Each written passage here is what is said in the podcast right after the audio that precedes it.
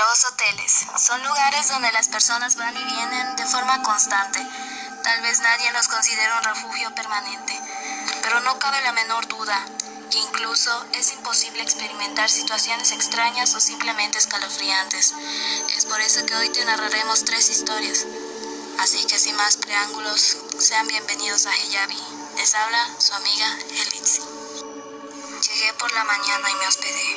Yo había llegado en otras ocasiones a este hotel y en esta ocasión me dieron un piso inusual, que nunca había estado. Creo que fue el tercero. Al llevarme el bel, voy al cuarto. Al salir del elevador antes de llegar al cuarto, había un pasillo largo, que tenía uno que caminar y posteriormente doblar a la izquierda y avanzar otro tramo. Al regresar por la noche, ya eran las nueve y media.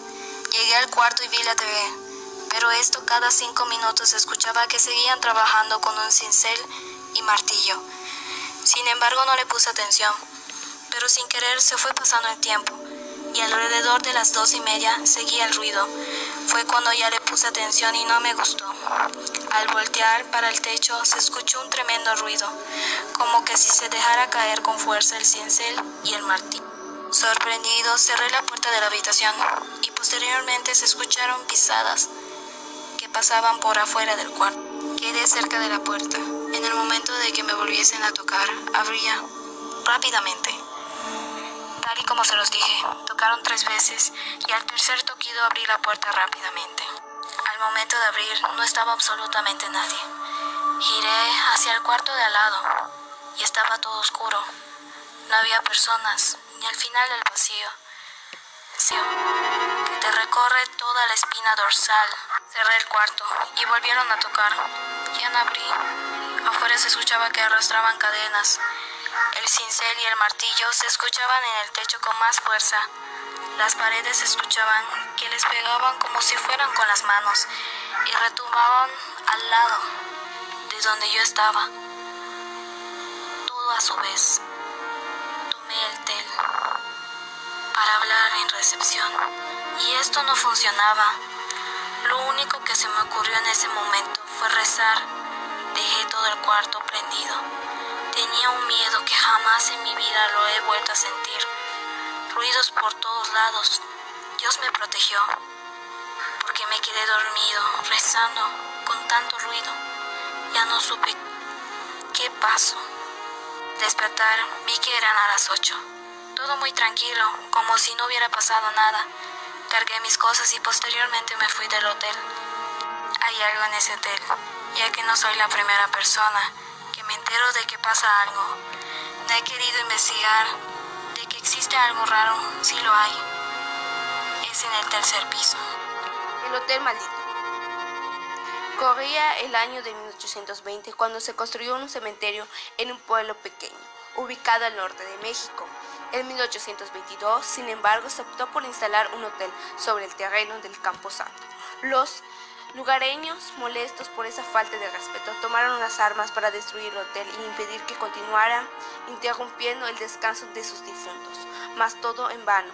La rebelión se alargó por dos meses y, y de 800 personas que peleaban 200 inocentes perdieron la vida.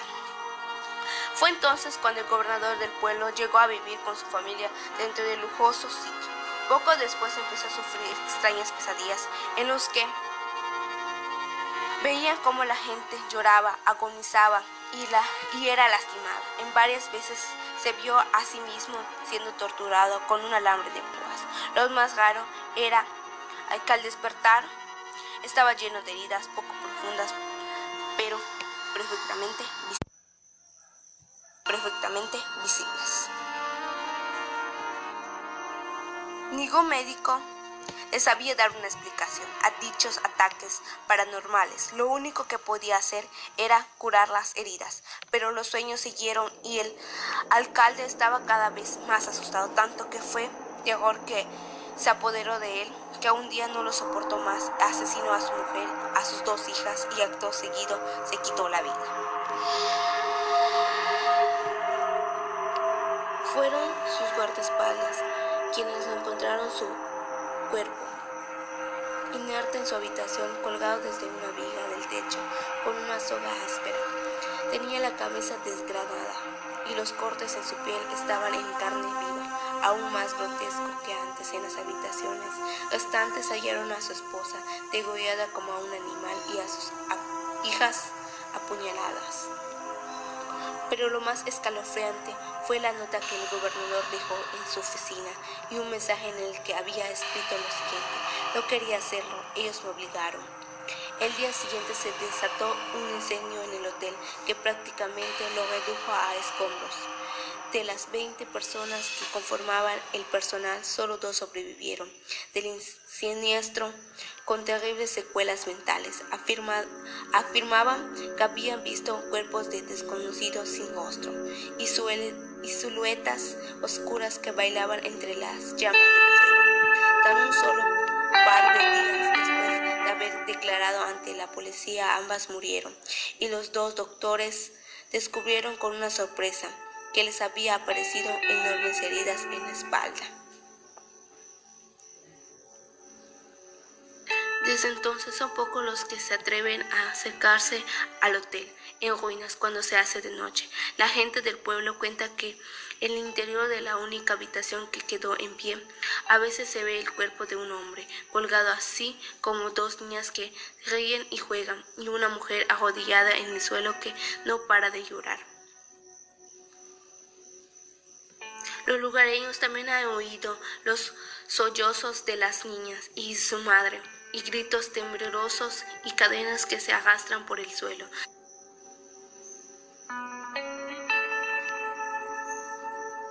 Se encuentra que cada persona que ha entrado a ir a investigar es hallada muerta a los dos días, con heridas en la piel y los pulmones perforados. La habitación del hotel.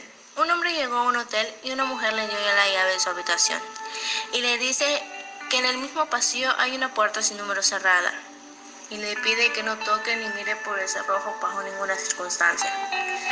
El hombre siguió las instrucciones de la mujer, fue derecho a su habitación y se acostó a dormir.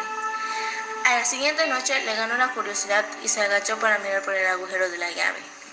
Sintió aire frío en el ojo Vio una habitación como la suya y en la esquina vio una mujer cuya piel era completamente blanca. El hombre se quedó quieto en confusión por un rato. Se alejó de la puerta y volvió a su habitación. Al día siguiente regresó a la puerta y volvió a mirar por ese rojo. Esta vez lo que vio fue rojo, nada más que rojo. Entonces decidió consultar a la mujer en recepción para obtener más información. Ella dio un suspiro y le preguntó, ¿miraste por ese rojo? El hombre dijo que sí.